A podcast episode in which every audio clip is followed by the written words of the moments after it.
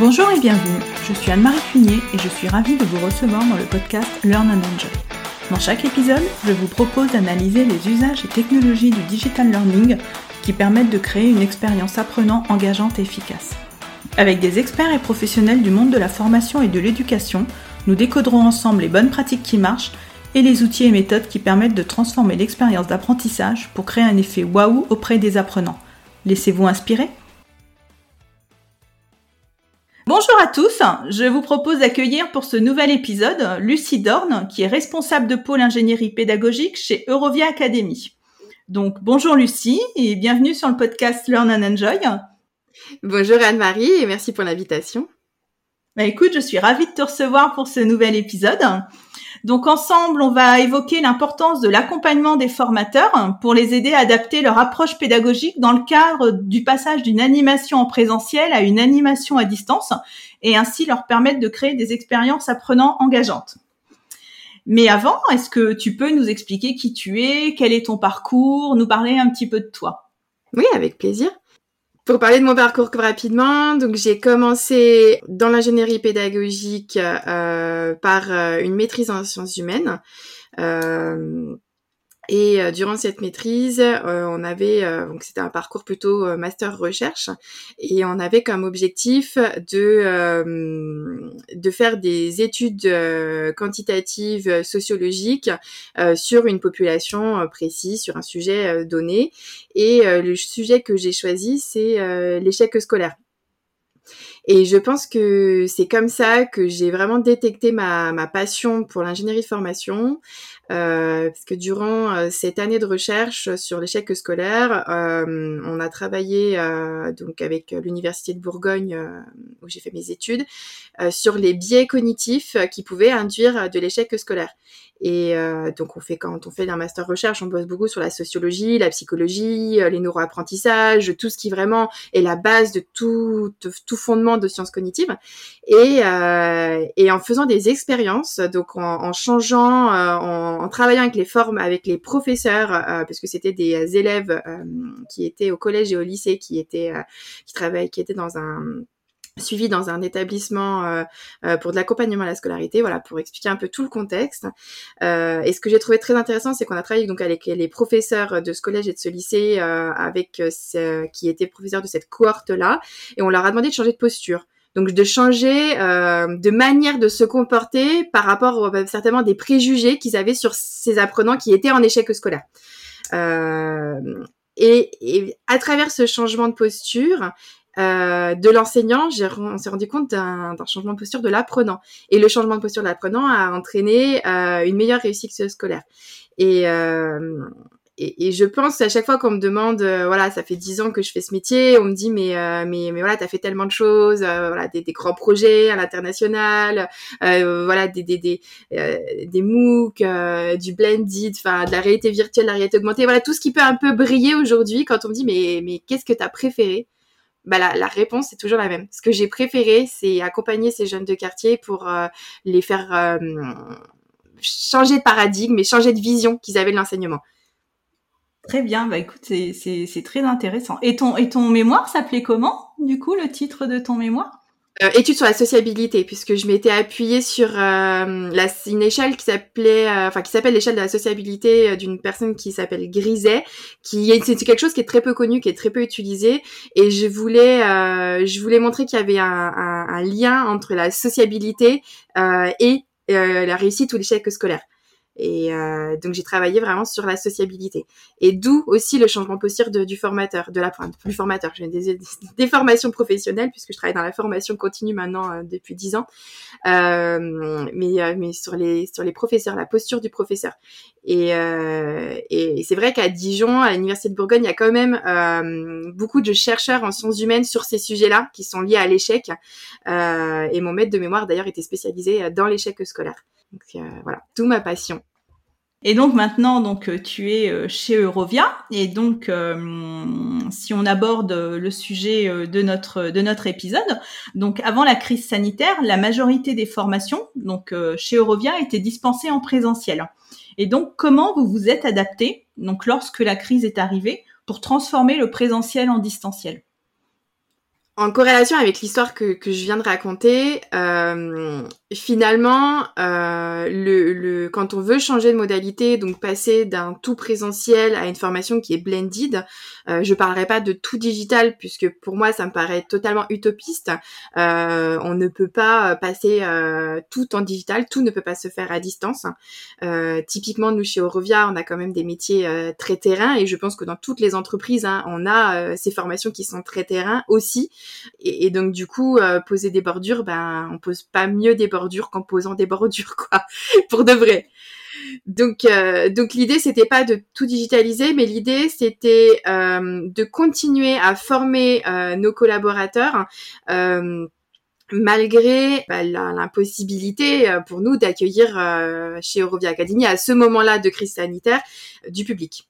Et donc, comme dans l'histoire que je viens de raconter précédemment euh, sur ces enfants qui étaient en échec scolaire et sur le levier qu'on avait trouvé à travers le, le professeur, bah, je pense que dans euh, cette transformation-là, on retrouve un peu le même levier. C'est-à-dire que notre levier, c'est le formateur. Et euh, au lieu de dire euh, oui, bon bah très bien, on fait de l'ingénierie pédagogique, euh, on digitalise, on envoie des déroulés au formateur et puis le formateur il s'adapte et puis l'apprenant il s'adapte, etc. Non, on, on, l'a vraiment pris côté formateur. D'où est-ce qu'on part? Comment est-ce qu'on peut vous accompagner dans cette digitalisation Qu'est-ce, Quelles sont vos idées? Qu'est-ce que vous aimeriez mettre en place? Vous qui formez sur le terrain, comment est-ce que vous pensez qu'on peut ou pas euh, remplacer le terrain d'une certaine manière? Comme je l'ai dit, je le redis, on ne remplacera jamais à 100% le terrain. Mais par exemple, typiquement, euh, il y a une formation qui s'appelait préparation de chantier. Il faut aller sur un chantier, il faut aller euh, voir les lieux sur le chantier et d'y déterminer, euh, bah, je sais pas si il y a des points, des canalisations enterrées, s'il y, a de l'électricité, enfin il y a, y a, tout un tas d'études de, chantier à faire sur le terrain, on peut pas les faire autrement. Pour pallier euh, à ça et pour, pouvoir continuer à former euh, nos apprenants à la préparation de chantier, on a fait une captation, un visite virtuelle en 360 d'un site X, peu importe que ce soit un vrai chantier ou pas. Euh, sur ce site, X, on a posé des points d'intérêt, on a mis des regards pour pouvoir aller voir ce qui se passait sous terre, etc.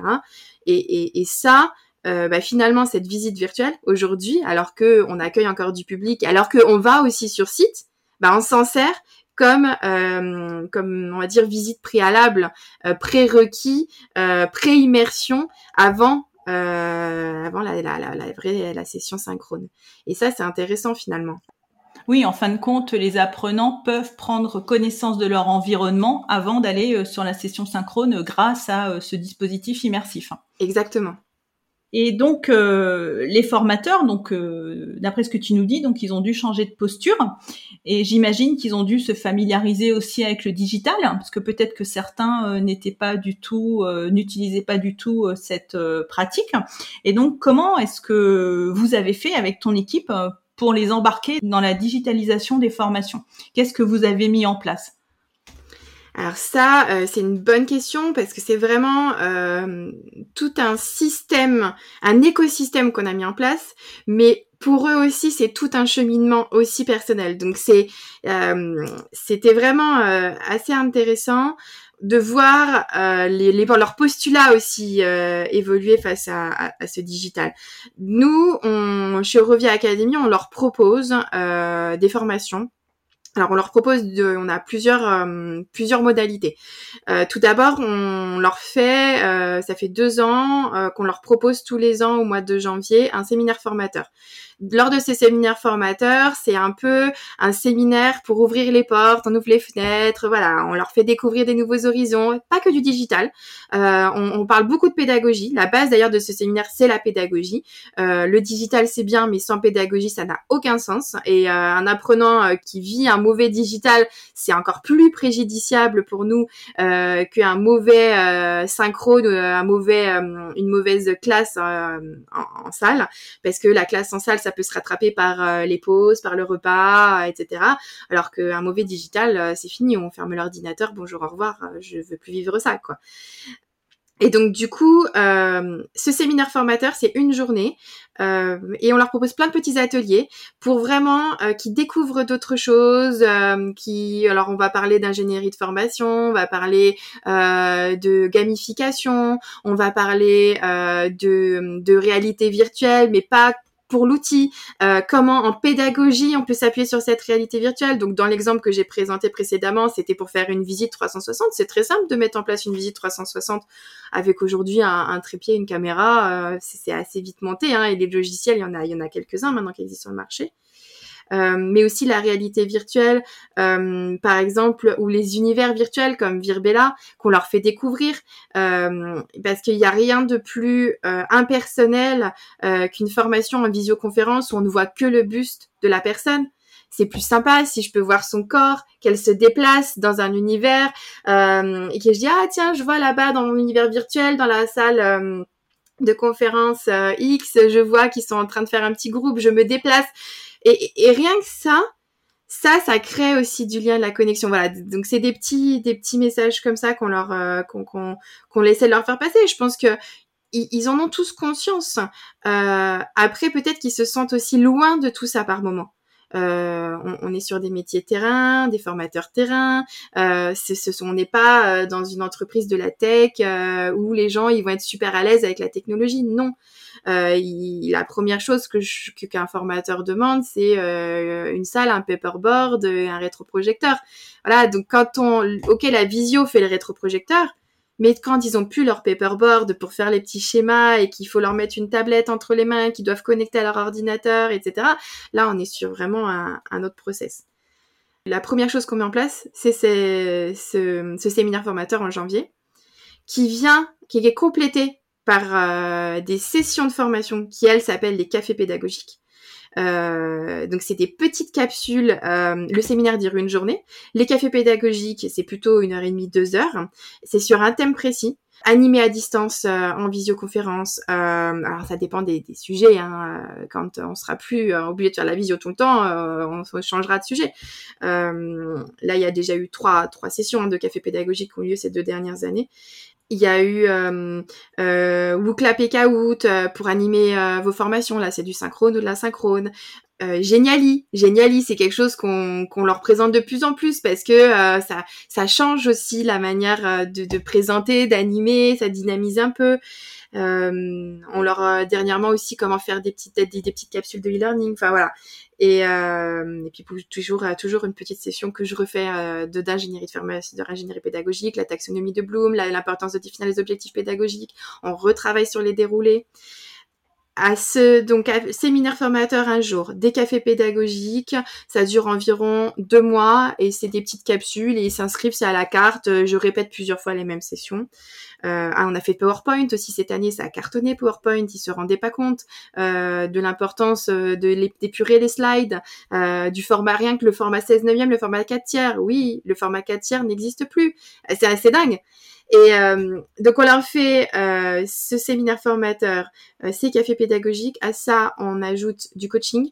Donc une fois qu'ils ont ils ont suivi ces cafés pédagogiques euh, et qui veulent monter une formation ou qui veulent redesigner une formation.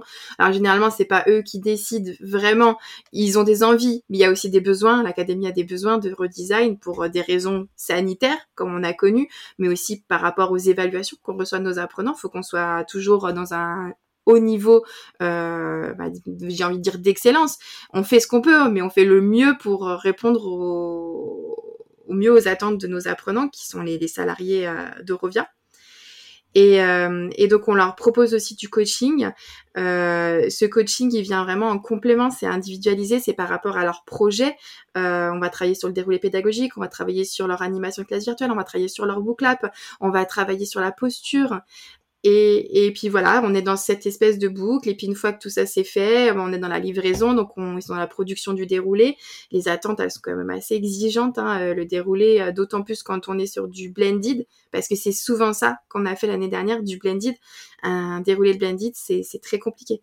On ne peut pas noyer les gens sous un e-learning imbuvable. On ne peut pas faire une classe virtuelle où on va tout à l'heure parce que on veut tout dire, etc. Donc, faut être très pédagogique, faut penser au rythme, aux pauses. Euh, voilà, et c'est ça les, différentes offres aujourd'hui qu'on propose à nos formateurs. Et donc, vous avez 130 euh, formateurs, c'est ça? Chez Eurovia? Et est-ce que tous ont adhéré immédiatement à cette euh, transition digitale? Bah, je pense que la réponse elle est évidente. Euh, c'est non, bien évidemment. Et euh, mais c'est c'est très c'est vachement le reflet en fait de ce qu'on a dans la société aujourd'hui. Euh, tous n'ont pas adhéré et, c'est tant mieux. Et c'est tant mieux.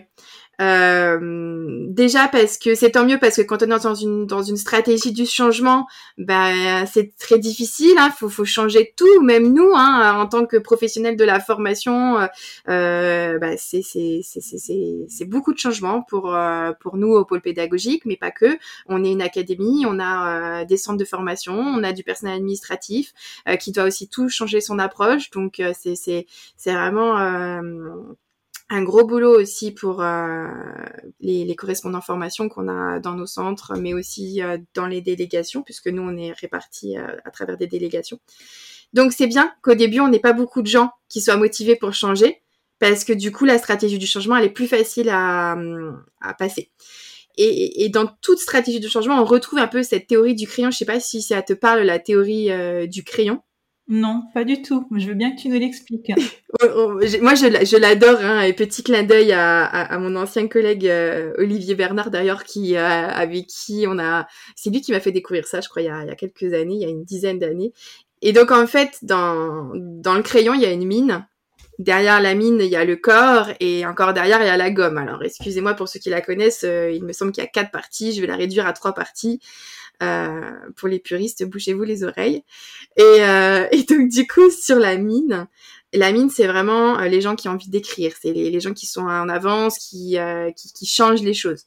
On dit que derrière cette mine il y a le, le, le corps et le corps c'est vraiment les gens qui sont en avance, qui suivent les gens qui sont en avance. Bon, on, je réduirais ça juste à la mine. Après, il y a le vrai corps. Là, le corps, euh, le beau crayon HB euh, 05 euh, rouge comme on avait à l'école, si vous le visualisez avec ses bandes dorées. Moi, j'avais celui-là. et donc, du coup, ce corps-là, il suit la mine. Si la mine écrit, forcément, à un moment, il va y arriver à force de tailler, hein, le corps devient mine. Et puis derrière, il y a la gomme. Eh ben, c'est exactement ça. Dans ce type de projet où on, transforme nos formations en formation blended, il y a la mine, euh, donc les formateurs qui sont super motivés, avec qui on dit allez on va faire du blended, on va quand même animer des formations malgré le fait qu'on ait fermé nos centres de formation, qui sont là, qui disent ouais c'est super, on y va, aller, euh, de toute façon c'est ce qu'il faut faire et, et qui ont plein d'idées, qui sont moteurs. Il y a le corps, qui sont plus les sceptiques, euh, qui disent bah là là mais moi ça me dépasse, je, je me sens pas, les outils c'est pas ça. Et puis il y a la gomme, ceux qui, vous cassent la baraque, qui sont là en train de dire euh, non mais attendez, euh, on est des formateurs terrain, on va pas tout digitaliser, euh, on remplace pas une bordure euh, par par une réalité virtuelle, etc.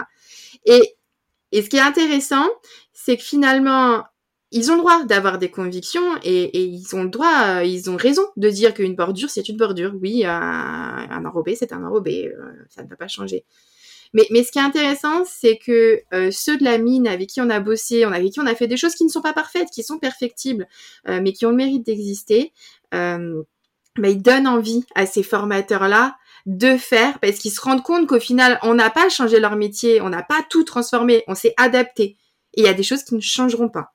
Voilà, à Gevrey-Chambertin, qui est un centre de formation euh, qui est vraiment dédié au terrain, bah, ça restera dédié au terrain. Et même s'il y a encore une crise sanitaire, même si on fait des classes virtuelles à Gevrey-Chambertin, on ira quand même sur le terrain.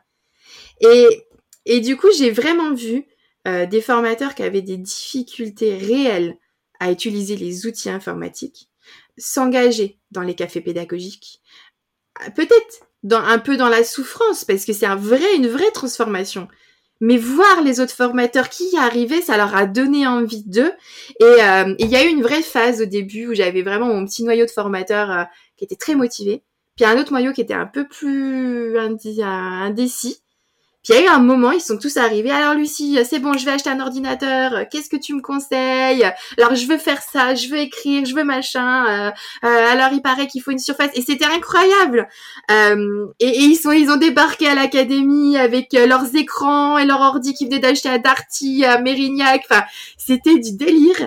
Et, et, euh, et c'est ça la vraie transformation si demain il euh, y, a, y a plus besoin de faire du digital, ils referont tout avec leur paperboard, etc. Très bien.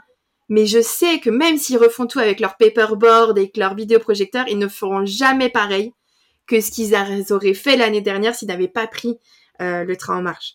Et c'est ça. Et puis quant aux gommeurs, eh ben, il faut pas s'en occuper. Gommer. Gommer. Nous écrivons plus vite parce que plus on est à écrire, et plus moins il y a de gommeurs. Donc à un moment, euh, on peut pas tout gommer. C'est c'est intéressant. C'était très une très belle expérience d'ailleurs. Oui, c'est une émulation en fin de compte qui a été créée entre ceux qui étaient un petit peu plus en avance et qui ont entraîné les autres finalement euh, dans leur sillage, quoi. C'est beau quelque part. Alors sinon, euh, au début de l'année, je me souviens donc euh, que j'avais participé au test de ton Learning Escape Game que tu avais proposé sur LinkedIn et qui était donc sur les bonnes pratiques d'une classe virtuelle. Et donc j'avais vraiment euh, beaucoup aimé participer à ce test. Et est-ce que tu peux nous dire donc quel était ton objectif avec cet escape game? Pourquoi tu l'avais créé? Dans cette démarche là de changement, c'est vrai que je pense qu'on n'est pas trop crédible auprès des formateurs. Quand je dis, quand je dis on, c'est plutôt euh, là, moi et mon équipe, parce que c'est notre métier, on est dans, dedans depuis dix ans, parce qu'en plus on est jeune et que le digital c'est facile pour nous. Et que nini, hein, euh, moi aussi je galère sur plein de choses. Euh, et, et peut-être qu'on est peut-être aussi notre génération plus habituée à galérer quoi aussi. Enfin moi, je me pose même plus la question. Je sais que je trouve pas d'une manière, je trouverai d'une autre. Je ferai une recherche et voilà. Bon, c'était une petite aparté. Et, et, du coup, euh, j'aimerais bien euh, des fois déclencher des envies et, leur montrer que simplement on peut faire des choses bien parce que tout n'est pas compliqué et, peut-être que oui c'est sûr que euh, si je commence à me lancer dans la dans la ferronnerie et que je vais voir la tour Eiffel euh, ben je me sens un peu euh, très vite dépassée quoi parce que je vais pas vraiment faire une tour Eiffel tout de suite. Déjà parce que c'est très difficile de souder deux morceaux de métal entre eux mais en plus quand ceux-ci font des mètres etc donc oui c'est sûr que quand on regarde des, gens dont c'est le métier et qui ont l'expertise ça paraît très compliqué. Et je voulais vraiment montrer que très simplement, on pouvait faire un truc vraiment complet.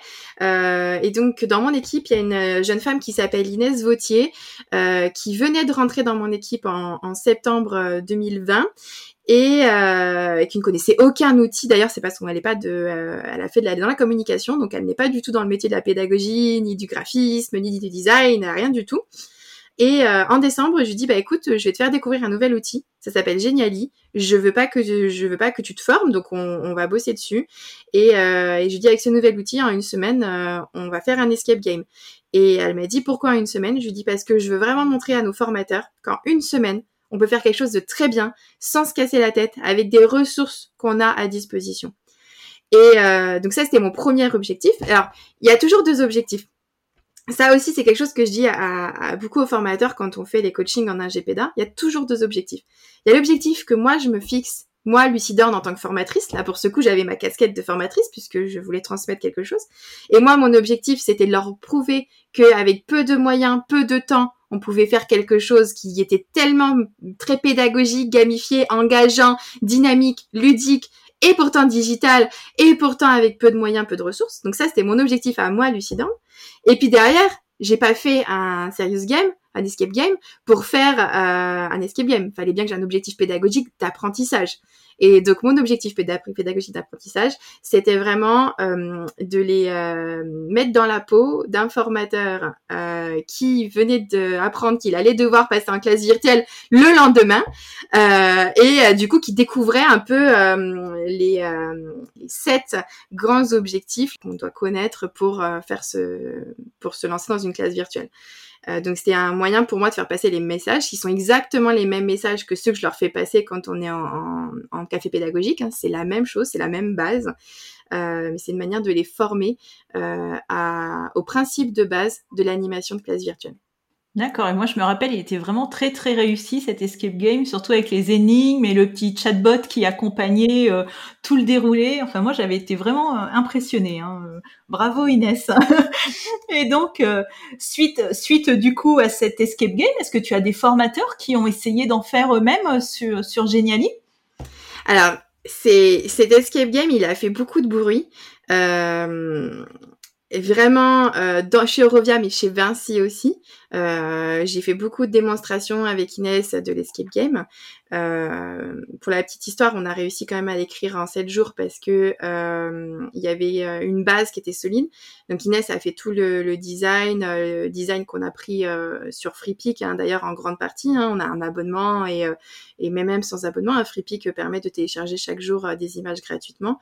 Et en prenant la même patte graphique, ben, on a donné l'illusion que ça a été tout dessiné par nous, mais pas du tout. C'est que c'est que des images collées. Hein. On peut très bien faire ça sans avoir aucun logiciel de montage, hein, avec seulement Geniali.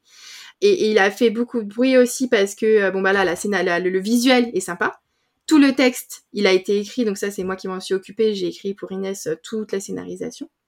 Et, euh, donc chez Vinci, mais chez Rovia, ils ont trouvé vraiment l'initiative incroyable en se disant mais on croirait que c'est fait par, par une agence ou je ne sais pas, par un prestataire extérieur. Ah bah complètement, quand on le voyait, c'était vraiment très très abouti tout ça c'est du bluff. Hein. C'est vraiment c'est des images qui sont, euh, c'est la scénarisation. Je pense que il n'y a pas euh, de bons produits sans scénarisation. C'est c'est comme quand on transforme une classe virtuelle en blended learning. La scénarisation, c'est le déroulé pédagogique. Bah tout ça c'est pareil. C'est la scénarisation. La base de tout ça, ça a été les objectifs pédagogiques. Et je le répète encore et encore. On ne s'est pas dit on va faire un escape game. On s'est dit ok moi, j'ai dit à Inès, j'ai ces objectifs-là pédagogiques à atteindre. Euh, je voudrais promouvoir Geniali parce que je sais que c'est un bon outil. C'est un outil que je leur ai pas montré puis qu'ils osent pas encore prendre en main. Et, et donc, j'ai ma scénarisation, j'ai mon histoire. Allez, on part sur un learning escape game puisque là, pour le coup, mes objectifs étaient en accord avec mon outil que je voulais utiliser derrière. Et donc les formateurs, ça les a ultra motivés. Ils ont vraiment adoré euh, cet escape game et ils ont souhaité aussi faire le leur. Donc euh, j'ai, on a monté pour l'instant un escape game avec eux, alors qui est pas aussi euh, peut-être euh, complexe que celui qu'on a monté avec Inès, mais qui est exactement dans le même euh, dans la même idée. C'est un Geniali qu'on a combiné avec des Loki et de la programmation des codes qu'on a trouvé sur Escape. C'est vraiment notre base, hein. plus le petit chatbot qu'on pourrait mettre, qui est assez sympa, que j'avais mis parce que ça rajoutait de l'interaction et de la vie dans quelque chose qui, qui n'est pas vivant. Euh, sachant que c'était aussi un escape game linéaire. Et d'ailleurs, euh, pour ceux qui connaissent un peu les jeux, hein, euh, linéaire, c'est pas non plus très compliqué à, monter. Hein. Il suffit que si action A est menée, alors action B, puis action C, puis action D, et voilà. Et donc on en a fait un. On a un autre duo de formatrices euh, qui nous en livre un pour septembre. Donc sur Geniali, pareil, elles se sont achetées la licence euh, euh, et elles utilisent Geniali pour leur formation. À savoir que sur la centaine de formateurs que nous avons, ce ne sont pas que des formateurs internes. C'est une partie de prestataires externes, une partie d'internes. Donc voilà, c'est intéressant aussi de voir que les externes se saisissent du sujet autant que les formateurs internes. Et, euh, et, oui, je pense que là, objectif euh, avec l'escape game atteint, euh, ils sont fascinés par Geniali, ils veulent à tout prix faire le leur. Donc, je suis très contente. Si ça sert la pédagogie. Eh bien, très bien, Lucie. Bah, écoute, on va bientôt arriver à la fin de cet épisode. Est-ce que du coup, pour conclure, tu penses que les formateurs donc du coup, euh, ont évolué. Donc euh, on a vu que leur rôle a, évolué suite euh, à la crise sanitaire. Mais est-ce que tu penses que les formateurs vont garder ensuite une partie de leur formation en digital une fois que la crise sera passée? Ou est-ce qu'ils reviendront vraiment au tout présentiel? Ou est-ce que finalement ils auront goûté au digital et ils auront envie d'avoir cet, ingrédient en plus? J'élargirais peut-être un, peu la question, si tu me permets j'élargirai la question parce que je me demande si, euh, si je pense qu'ils ont trouvé goût à la scénarisation pédagogique. C'est-à-dire qu'ils ont, ils ont compris euh, l'importance euh, de rendre dynamique, plus dynamique, leur séquence et, euh, et qu'on n'attendait pas d'eux une descente d'informations continue. Euh, on attend d'eux une descente d'information, bien évidemment. Il y a du descendant euh, dans toute euh, dans toute transmission, bien évidemment. mais ils ont vraiment compris cette importance de vérifier les acquisitions. Bon, ils le faisaient déjà. Hein, ils, nous ont pas attendus pour faire des, des, quiz dans leur séquence. Hein. Mais je pense qu'ils ont plus compris la notion de rythme, la notion d'ancrage. Peut-être ils, ils aèrent un peu plus. Et ça, ça, c'est permis par, aussi par le digital. Pas que. j'ai déjà, enfin moi avec des formateurs qui sont vraiment pas du tout à l'aise, on oublie on oublie le digital, on se stresse pas, c'est pas grave. On prépare des petites plaquettes, on donne les petites plaquettes aux apprenants, on leur donne des, des, des, tablettes avec du Véleda, ils écrivent leurs réponses, ils les lèvent. Ou alors prépare des petits QR codes que on leur met sur leur table et quand ils lèvent les QR codes, on scanne avec la tablette, ça nous donne les résultats c'est ok. Ça aussi, c'est digital au final. C'est du papier, une tablette, mais c'est digital. Euh, et, je pense qu'ils ont compris cette importance euh, de dynamiser, de diversifier euh, les, activités pédagogiques pour vraiment engager l'apprenant et, lui donner envie d'apprendre. Donc, est-ce qu'ils garderaient le digital? Je sais pas. Mais est-ce qu'ils vont garder le, les principes de, euh, euh, diversification, dynamisation euh, de l'enseignement, oui, ça j'en suis sûre. Très bien. Bah écoute, merci. Donc on arrive à la fin de l'épisode. Donc si l'on souhaite te contacter, donc comment est-ce qu'on peut faire? Je pense que tu es sur LinkedIn. Oui, qui n'hésite pas. Si jamais vous voulez me contacter, vous avez des questions, euh, je suis disponible sur LinkedIn. Envoyez-moi un, petit message pour euh, pour qu'on se connecte et puis euh, on discutera avec plaisir. Et sinon, je serai sur des salons parisiens souvent tout au fil de l'année, donc on pourra se croiser. Voilà. Eh bien, merci, merci Lucie pour cet épisode euh, qui était vraiment très intéressant. J'étais vraiment ravie d'échanger avec toi.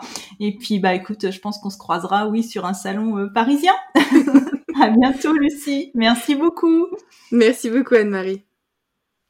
J'espère que cet épisode vous a plu. Si vous aimez le podcast Learn and Enjoy et si vous avez envie de me soutenir, de m'aider à faire connaître ce podcast, la meilleure façon, c'est de me laisser une note 5 étoiles sur Apple Podcast ou un petit commentaire. Pensez aussi à vous abonner pour être informé de la sortie des prochains épisodes. Et pour rester en contact ou me proposer un thème que vous souhaitez que j'aborde, vous pouvez me rejoindre sur LinkedIn. Vous me trouverez sous mon nom, Anne-Marie Cuinier. Je vous dis à très vite pour un nouvel épisode.